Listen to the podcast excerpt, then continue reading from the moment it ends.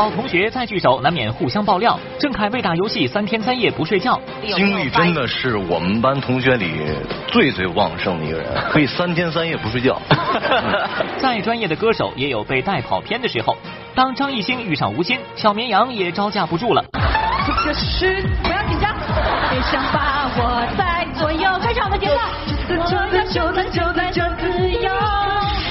孕妈姚晨惊现菜场，播报记者秒变老公。神探波波报，姚晨辣妈养成记。不累吗？不累，就是睡觉的时候困难点陈建斌、马伊琍相隔十年，终于再次携手。每日文娱播报，象征独家对话马伊琍。每日文娱播报，周日特别策划马上播出。各位朋友，大家好，欢迎收看，这里是正在为你播出的每日文娱播报，我是维志。看每日文娱播报，中大奖，赶快参与我们摇一摇的互动环节，请你拿出手机来。我们今天为您带来的是啊，这个彩蛋大奖的是电影《七月与安生》的纪念品。好了，下面我们要言归正传了。每个人生命当中都离不开一种存在，他们知道你曾经做过的糗事，也知道你年轻时暗恋的人。你可以让他们帮你把重要的事情都保密起来，但是却阻止不了他们无意中的小爆料。而这种存在。就叫老同学，老同学再聚首，互相爆料是难免的事儿，但是这些事儿可能连当事人自己都忘记了。上学时，我们经常做出丢脸的事，而这些事却默默被同学记了起来，一不小心就在某个场合抖了出来。比如说，平时看起来十分正经的李健，在上学时竟也是个调皮爱动的男孩。一天上课，他就。靠着墙，就像椅子，等于椅子两条腿在这着地，就靠着墙嘛，就在这晃，晃晃晃，同学们都在注意听讲，就听后边咣当一声，大家一回头，发现他人没了。我的首次聚会也随着大家激动的心情，瞬间变成了一个爆料大会。就是小时候我们经常犯错误，班主任没事就把我们拉到办公室批斗。批的时候，那全是一个比一个哭的惨。一出来，人家一出办公室门，没事，兄弟们走。不仅如此，听说文昌小时候还当过小组长，但在同学们的口中，这组长当的可有点不称职啊。这当组长当的不是特别好，写作业，我们不长时间不写作业。这个据文章后后来称，他当时这个就是包庇其他同学的时候，当时也是受贿了，受贿了，受贿了。其实老同学不仅知道你曾做过的糗事，也是比较了解你的人，你曾经的为人，哈哈，他们可全都记着呢。大家都知道陈赫是郑恺大学时的同学加室友，而和他们一起共住的还有两位杜江和张殿伦。我们寝室一共四个人，还有一个叫陈赫。在他们眼中，郑恺是个怎样的人呢？精力真的是我们班同学里最最旺盛的一个人，可以三天三夜不睡觉，为了玩一个游戏。天三夜，三三天三夜，整个人都玩黑了。我 起床一看，怎么一个黑人在楼下？而且他晚上不来啊，好不容易累了一天了，上床上了，在床上也是扑通扑通踢被子。那 我说你怎么了？他说你不要管我，我要把被窝里的小魔鬼都踢走。在某节目上，撒贝宁的大学同学给他写了一封信，爆料自己的很多第一次，竟然都献给了撒贝宁。你作为我们当时宿舍唯一来自大城市的学生，在这里我要感谢你，感谢你给了我人生很多的第一次。我是个农村来的孩子，在那个年代根本没有见过电话，更别说打电话了。我记得在公用电话亭，是你帮我拨通了我人生的第一个电话。我的第一个随身听也是你陪我买的。作为城里的你，你每天都打扮的油头粉面。不要再骗了。因为有了你，我知道了什么是发胶。每次看你用完，我们也不禁偷偷的用几下。我说。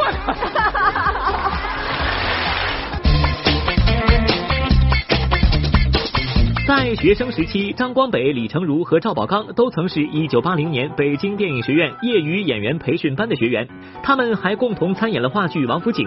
在某次排练中，赵宝刚因戏少没来，这可让其他同学们逮着了机会吐槽一番。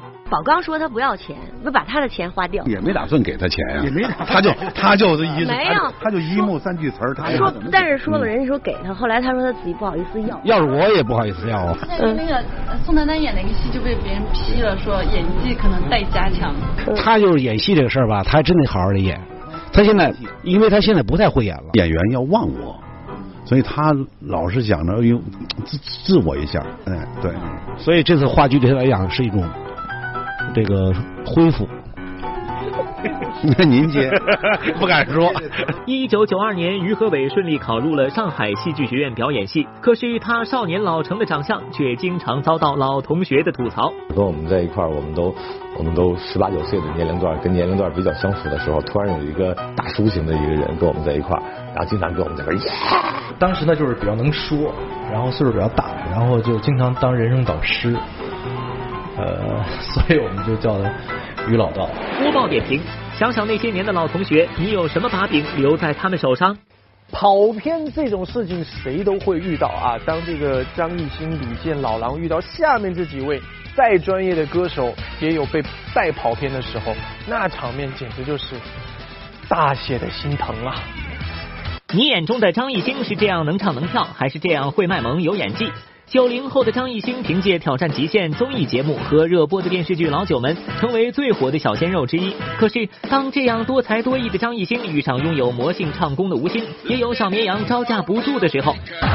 这是不要紧张，别想把我带左右，开场的节奏。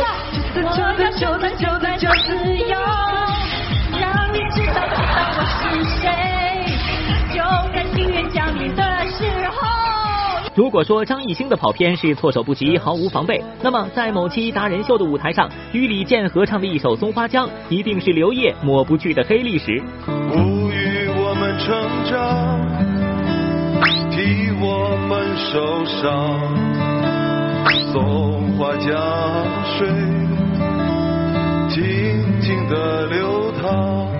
本应该心疼李健，可为什么小文我听刘烨唱完，很是心疼他呢？明明可以靠颜值，偏要靠歌喉。不过就这音准，拥有盛世美颜的刘烨，基本可以告别歌坛了。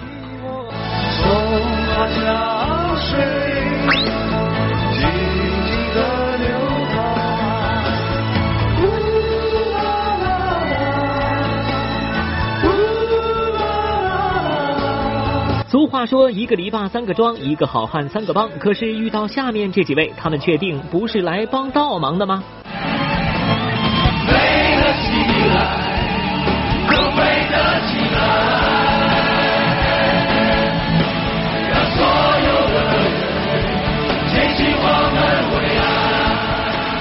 在我是歌手第四季的决赛中，老狼几乎请了摇滚界的半壁江山来驻唱，汪峰、周晓鸥、丁武、栾树等八个人。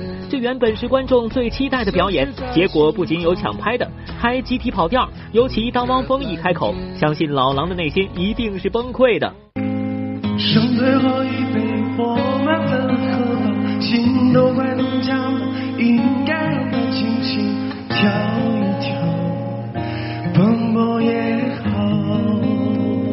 明显的跑调让观众们都尴尬了。老狼明明唱的不错，可嘉宾不给力呀。事实上，这并不是老狼在我是歌手的舞台上第一次被自己请来的嘉宾带跑偏。在某次竞演中，助阵嘉宾高晓松也因频繁抢拍，而在某种程度上影响了老狼的发挥。从前的点点滴滴会涌起，在你来不及难过的心里。播报点评：当你遇到猪一样的队友时，唯一的办法就是挺住、挺住再挺住。孕妈姚晨惊现菜场，播报记者秒变老公。神探波波报：姚晨辣妈养成记。几个月了呀，宝宝？今天已经有七个多月了。唠家常和员工互黑，看姚老板如何秒变姚三岁。我就传说中正宗的太阳女。陈建斌、马伊琍相隔十年，终于再次携手。每日文娱播报，象征独家对话马伊琍。叫他陈建斌老师吗？对。那陈建斌老师怎么称呼你呢？马老师。每日文娱播报，周日特别策划，稍后继续。神探波波报一出马，今天的嘉宾肯定不一般啊！因为这次呢，我们将要陪伴一位影视圈中的孕妈，开启她一天的工作。听说她已经七八个月的身孕了，还处于工作状态。那这位劳模孕妈。到底是谁？我是化妆师王子文，我是道具师张学我是摄影师小沈。各部门准备，三二一，开始。孕妈姚晨惊现菜场，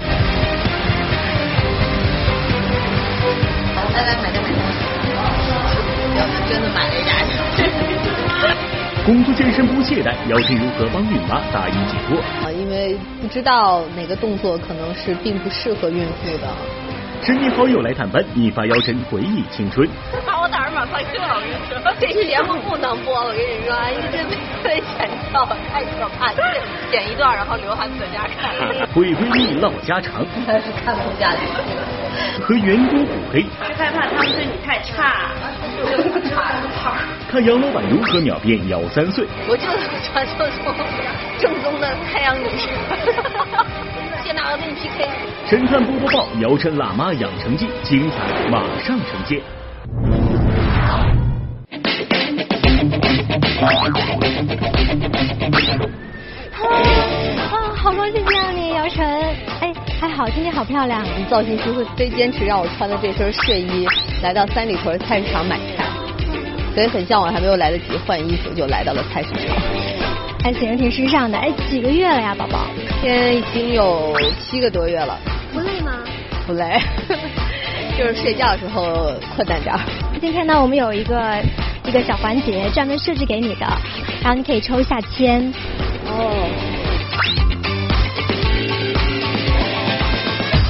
老公，老公啊！一会儿我要尝试扮演一下姚晨的老公。姚哥哥，老公。一般是这样挽着吗？来，老婆，我来护着你，咱们往前走吧。小心，小心！我真的是帮我 P 一个那个 帅帅的头像。郝老师，有人帮你干活了。不是吹的，波波报我跟大刘的关系那是杠杠的，要不咋能有着超五星级的跟拍待遇？这架势简直是妥妥的抢了姚晨老公曹郁同学的风头。但话又说回来，这几天跟拍下来，我大侦探都被溜累了，人家姚妈还坚定的战斗在工作的第一线。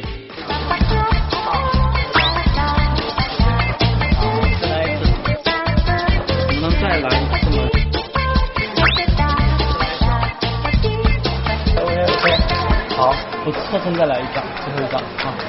好吗？累吗？走了一圈。呃，不累不累不累，这这这这点路真的没有什么。走路是人的基本的本能。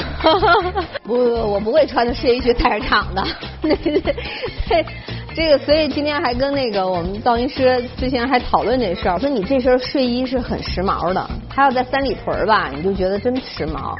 可你要让他出现在菜市场吧，就真的是早上刚起来也没没刷牙没洗脸，蓬头垢面就去菜市场了一样。我那这个能行吗？但我们造型师非常坚持，所以我们也还是尊重了他的选择。同志们，这位杰克八个月身孕了呀！不不不，我必须为他点个赞。哎，等等等等，我这刚在旁边走了个神儿，怎么就感觉不对劲儿了呢？我说大姚，你这是在街拍摆 pose 呢，还是真真的在那开小差了呢？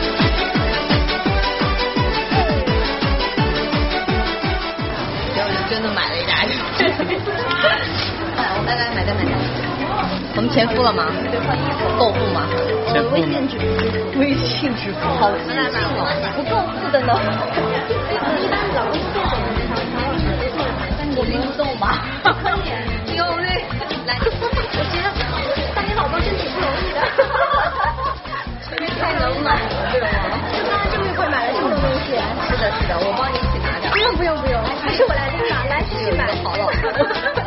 老公，你今天穿的这么漂亮，我都不忍心让你拿。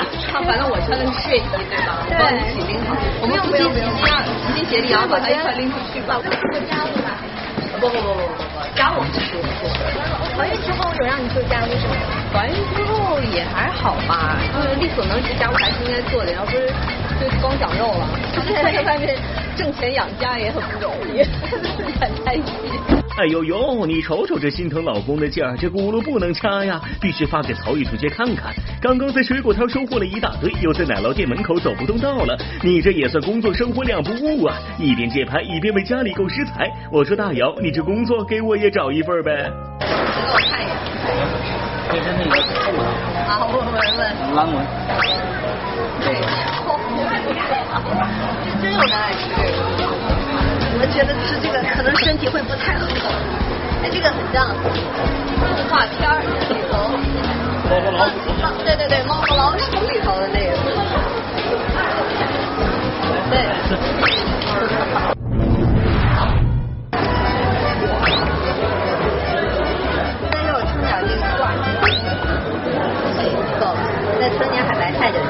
卖那个咸菜的，你就能看到哇，几十种咸菜，太壮观了。我觉得好像只有我上舞蹈学院的时候，在魏公村我有我那时候有见到这些各种各样的这种配菜，嗯、就是现在已经很少见了。今天一下又见到，觉得确实很熟悉、很亲切。现在食欲这么好。进入了一个食欲非常好。我现在水果自己都是给家里人买的。弱弱的问一句，看节目的各位大爷大妈、大叔大嫂子们，你们隔壁老王家的孕妇同学八个月的时候都还能这么健步如飞吗？神探我没生过，真是无法理解。而且这肉只长肚子不长胳膊腿儿是咋做到的呢？还有还有，别眨眼呀！大姚邀请我们去看他健身，没听错，健身。除了那个肚子大之外，手和脚都超级瘦的。在健身嘛。我跟你说，我用同样的力度捏捏我自己啊，这是完全软掉的，然后捏这个，因为你你没有练。我是完全软掉，你看这个是捏不动的，好强。现在肚子没有办法练肌肉，只能手臂练。是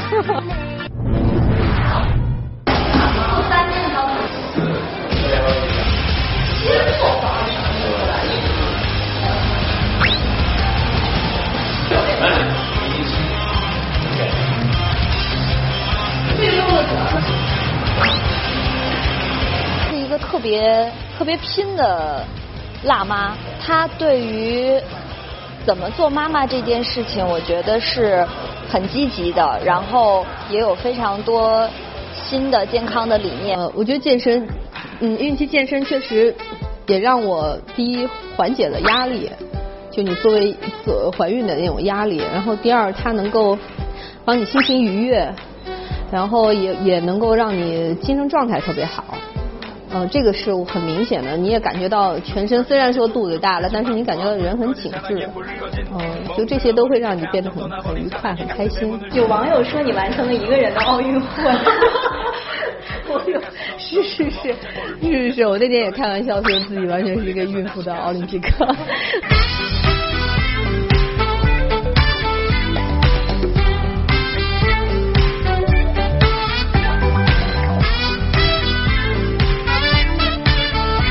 哎，一个回家习惯北京摊坐姿的本神探，看到这么励志的画面，别怪我又要发毒誓了。各位孕妈，别说我们不仗义啊，抓住这么好的机会，肯定得给大家谋福利。我掐掐算算，呃，就你吧，这位美女孕妈，给你五毛钱的时间，赶紧奔起来。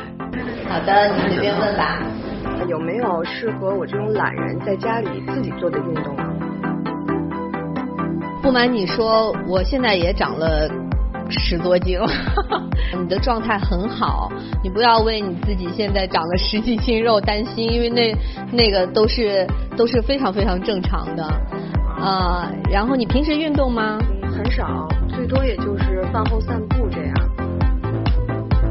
哦，那如果说你之前没有健身的这个基础的话，呃，你可以在孕期选择，就是我觉得散步其实就是已经非常好的一个运动方式，而且它很安全。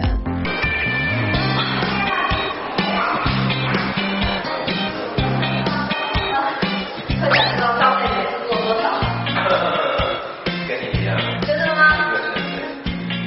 他也做两百五。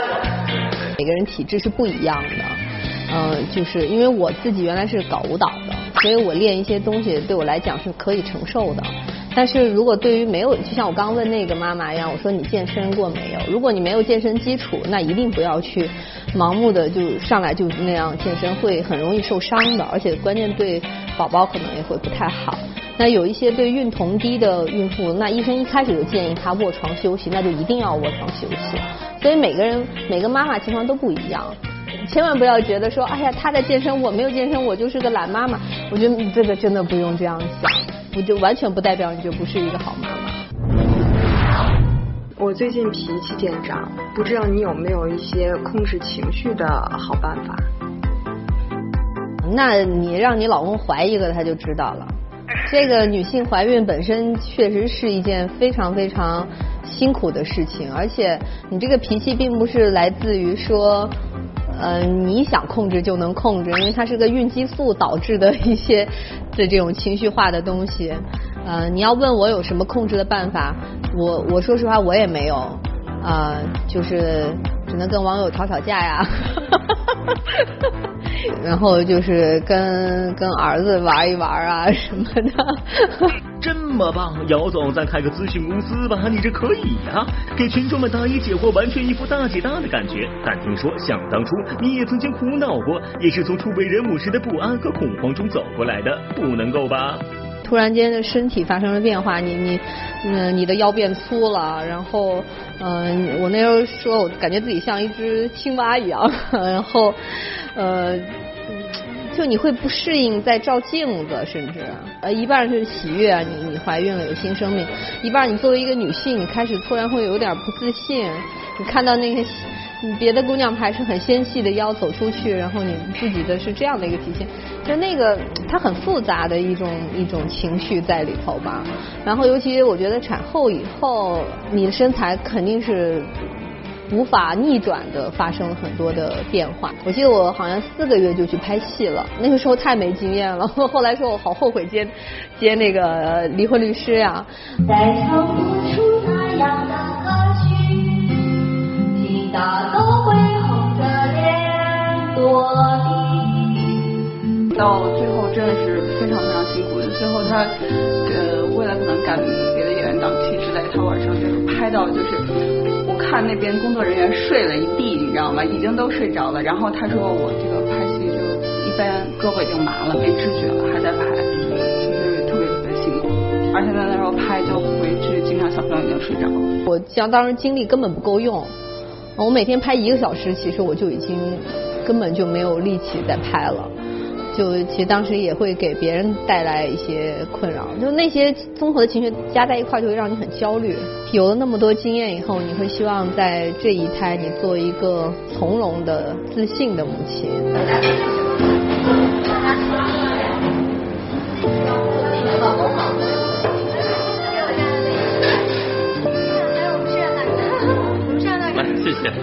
唠家常和员工互黑，看姚老板如何秒变姚三岁。我就传说中正宗的太阳女神。谢娜我跟你 PK。陈建斌、马伊琍相隔十年，终于再次携手。每日文娱播报，象征独家对话马伊琍。叫他陈建斌老师吗？对。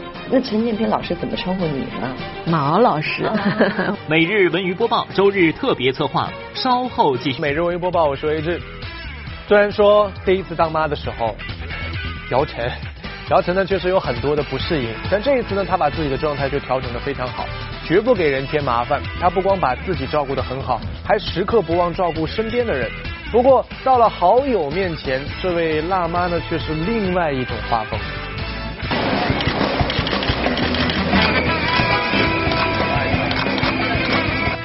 怀孕了之后是非常容易累的。我现在每次拍摄的时候，我都会把时间尽量控制在十五分钟之内。可能拍别人的话，我可能会留个三十到四十分钟一趟。我们也会尽量避免让他去做一些危险的动作。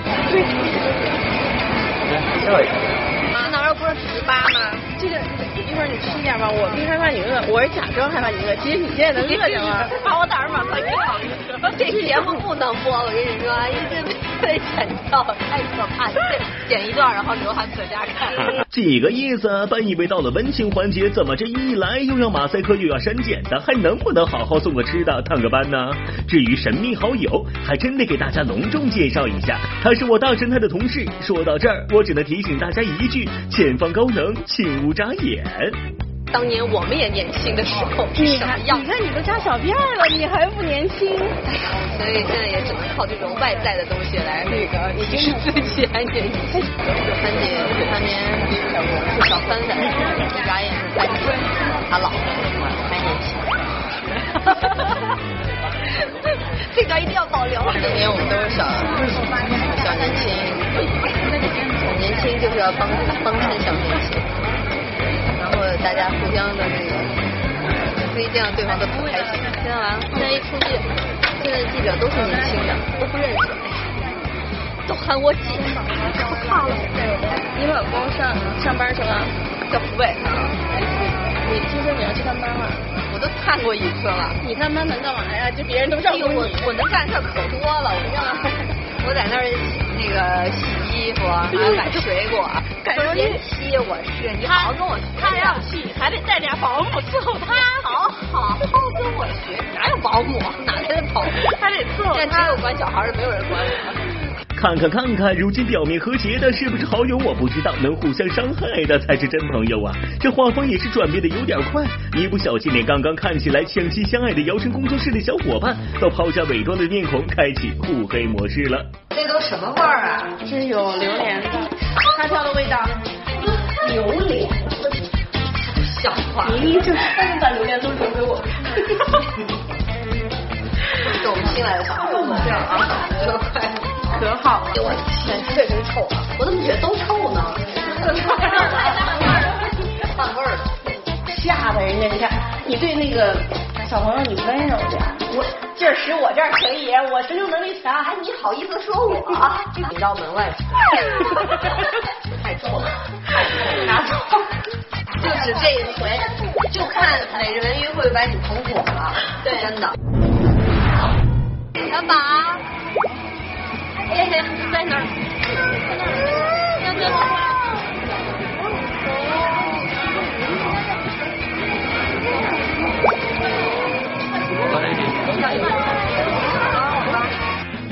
这速度，我们摄像大哥还没找到目标，这风一样的男子就一步老跑了。不过咱大姚可不适合贤妻良母的温情画面，因为她就是她不一样的女子。补戏，看看姚三岁这位大龄儿童在家都干了点啥。你把家里人排个序，你会怎么排？我经常教训我儿子呀，就是他经常因为小孩嘛，容易这个有时候乱发脾气。我说我我说妈，跟你说啊，这个家里头你不是老大。那第一呢，有爷爷奶奶，然后有外公外婆，这都是家里第一位的。然后爸爸妈妈啊，然后在你前面还有巴顿呢，是我们家的猫，因为它来的比你早，现在都六岁了，你才三岁，对吧？这些都会跟他说。那以后接受吗，接接不接受他，反正他他也他得知道这个家庭排位是这样的，对，所以啊，所以他也会很认真的点头，嗯。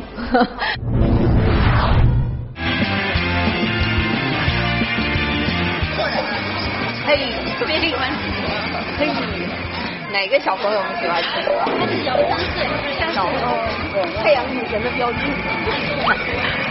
好配啊！我就传说中正宗的太阳女神。现在我跟你 PK，我们俩一决胜负。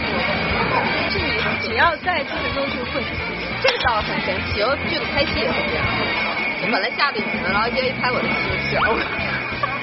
本来下着雨还想，哎呀太好了，今天可以回去睡觉。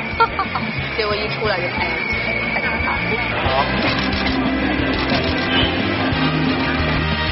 孕妇一怀孕之后，普遍会比较愿意驼背，啊，然后你把背挺起来，线条就会美很多。侧身一点，把肚子展示出来。正面的话肯定会稍微不太好看。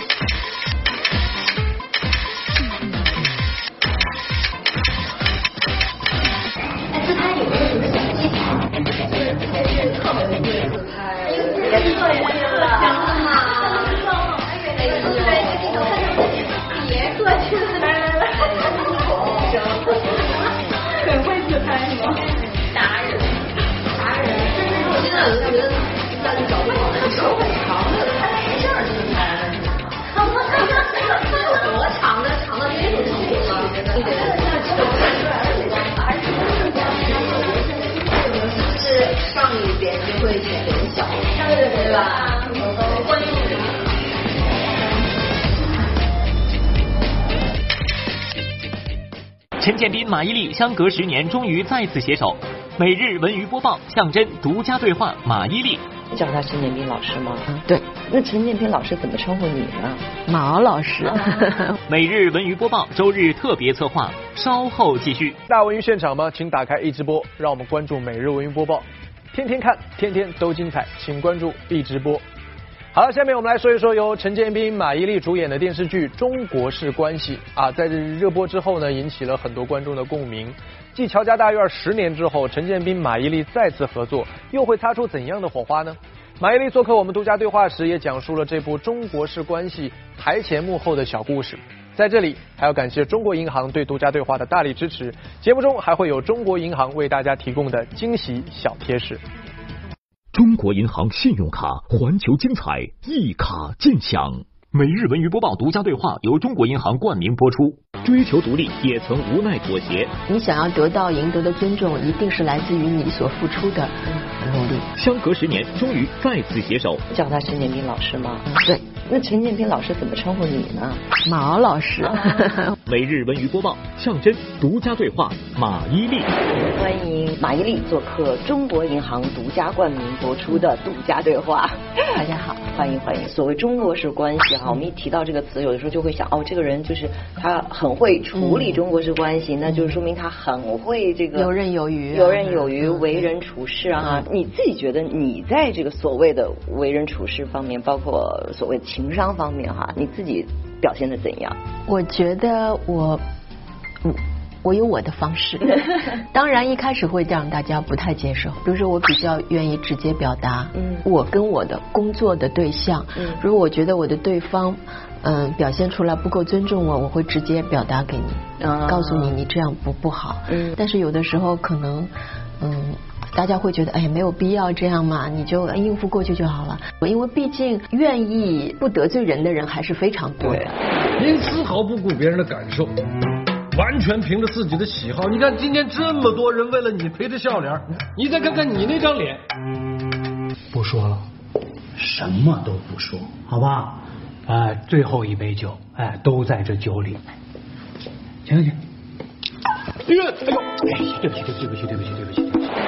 特点的一个叫酒桌文化哈，对，所以你个人对这种我们的酒桌文化是？啊，我比较反感。这是我跟剧中的这个女主人公持相同的态度，就是谈事儿就是谈事儿，嗯，那就说事儿，为什么要喝酒呢？哎，但是做演员总是会免不了有一些想要和你们结交的朋友，对对对，这样的场面怎么办呢？我觉得就之前吧，如果说刚刚开始拍戏的时候，有一些你还是推不掉的，你你就是还是得做。做到让大家不尴尬，但是现在基本上可以做到，不想去就不想。就不去了，因为很多事情话语权什么的还是要靠自己的努力嘛。电视剧《中国式关系》中，马伊琍饰演的角色虽然不够圆滑，但却足够真诚。这似乎正是生活中的马伊琍。入行多年，她固守着自己的处事方式，一向以坚强独立的形象示人。那么，在最初的最初，她是否也有过青涩少女的时候呢？二零零五年，他和陈建斌合作电视剧《乔家大院》，如今再次携手《中国式关系》。也许对于马伊琍的变化，这位老搭档是最清楚的了。观音娘娘在上，民女江雪英这辈子非乔致庸不嫁。就起这个，我乔致庸，祁县乔家补人。这辈子非江雪英不娶。陈建斌啊，他不是那种帅哥型的，首先。你听到没有？你听到没？你听到没有？所以，所以就说，肯定在外表上面不可能让第一眼人家对他产生一见钟情的，二见钟情可能也挺困难的。但是呢，他是呢，他呢，三见钟情。他呢，一定是那种努力要用依靠个人魅力和个人气质来吸引女性的那种男人。就是说苦干型的。这次跟他合作也是觉得他就是成熟，了，嗯，我觉得很宽容，嗯，我觉得可能就是做了母亲的这个。我以前对你不宽容。对啊。不是。十年之后再合作哈，嗯，你觉得陈建斌有变化吗？对，我觉得他成熟了很多，真的哈，嗯，就是没有当年毛头小伙子的那个、那个、那个急躁的劲儿。你觉得他有变化吗？呃，十年前我们在一起拍戏的时候呢，他也没有成家，我也没有成家。十年后，当我们在一块儿拍戏的时候呢，他是孩子他娘了，我也是孩子他爹了。我觉得肯定会有一些这个变化，就更成熟了，嗯，更成熟了，更宽容了。然后呢，就是我觉得可能就是跟做了母亲有关系。与十年前相比，最大的变化也许就是两人都以为人父为人母。当初的马伊琍可以在片场肆意打闹开玩笑，如今马伊琍在拍戏时却要考虑家庭，考虑女儿。小女儿出生八个月后，马伊琍复出拍摄《北上广不相信眼泪》，正式成为片场的背奶妈妈。在演员马伊琍的身份之外，她还要付出更多心血去做好妈妈马伊琍。如果你呃不能不愿意放弃这个你喜欢的工作，然后又不愿意让宝宝去喝奶粉的话，那你就必须呃牺牺牲这个休息时间，然后要加倍的在工作上面去努力。妹妹八个月时，我开拍了《北上广不相信眼泪》，很多人劝我八个月足够了，还要拍戏太累了，还是断吧。我不同意，于是每天八点出门，我就六点起床洗漱。本来手挤二十分钟就解决，但是因为频繁用手得了腱鞘炎，常常早上起来手指关节红肿，伸不直。在工作间隙，我要到现场是一种鸦雀无声，大家都静悄悄。不说话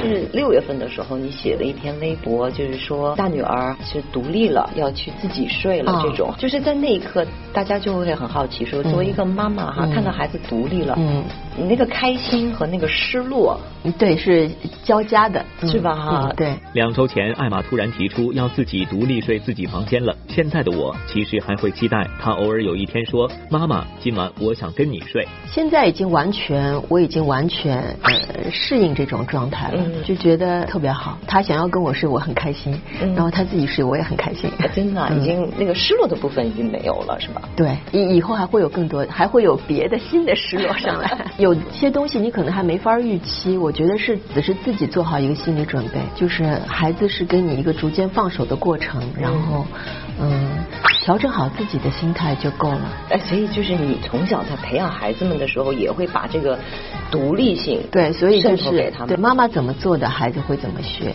嗯，有时候都不用刻意的培养，他就看在眼里了。嗯，所以就是这个言传身教啊，这是最好的。最好的教育，我是告诉想告诉女儿，一个女人是需要有自己的喜欢做的事情的。嗯嗯，哪怕是在家里做全职妈妈，她也是需要有自己喜欢做的事儿的。嗯，不可以是二十四小时都在家里处理家务。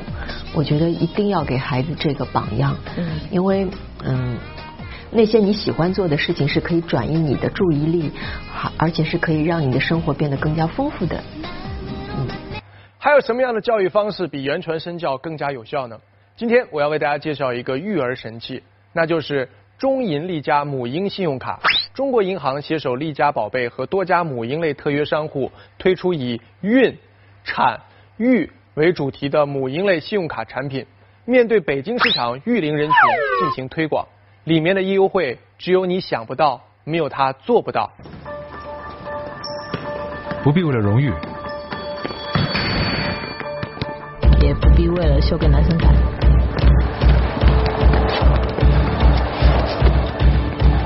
无所谓你怎么做，或者在哪里做。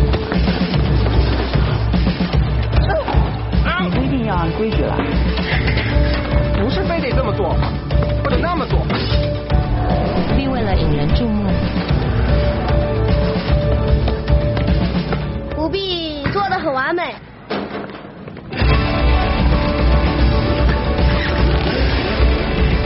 是非得学谁的样子，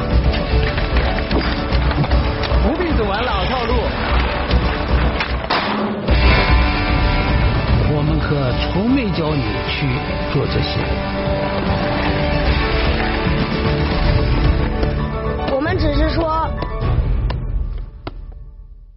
还没有摇到奖的观众呢，千万不要灰心，本期节目呢还有最后一次抽奖机会，大家千万不要错过。稍后文艺频道将为你带来的是我爱书画，让我们去先睹为快。啊啊啊啊啊割的时候呢，转上一把，还要搁底下才才才能割下来。哟呵，真照了一下。本期节目中，画家史国良不在演播室里赏析书画，却跑到麦田里干起了农活。西藏之行，他又因为什么热泪盈眶？敬请收看稍后播出的《我爱书画》。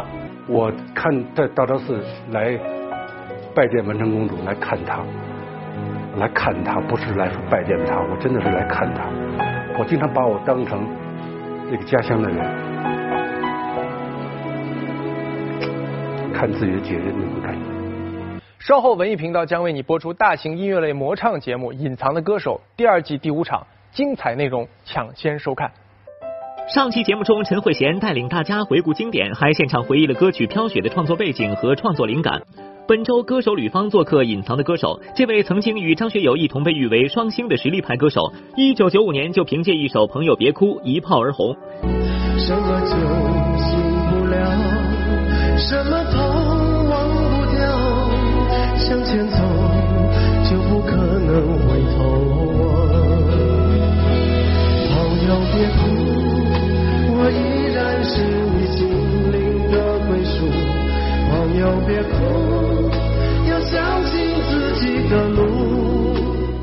在现场宣布自己将要退出歌坛。本来就要退出歌坛，你们就你们就要继续唱吧。这是怎么一回事？敬请期待《隐藏的歌手》第二季吕方专场。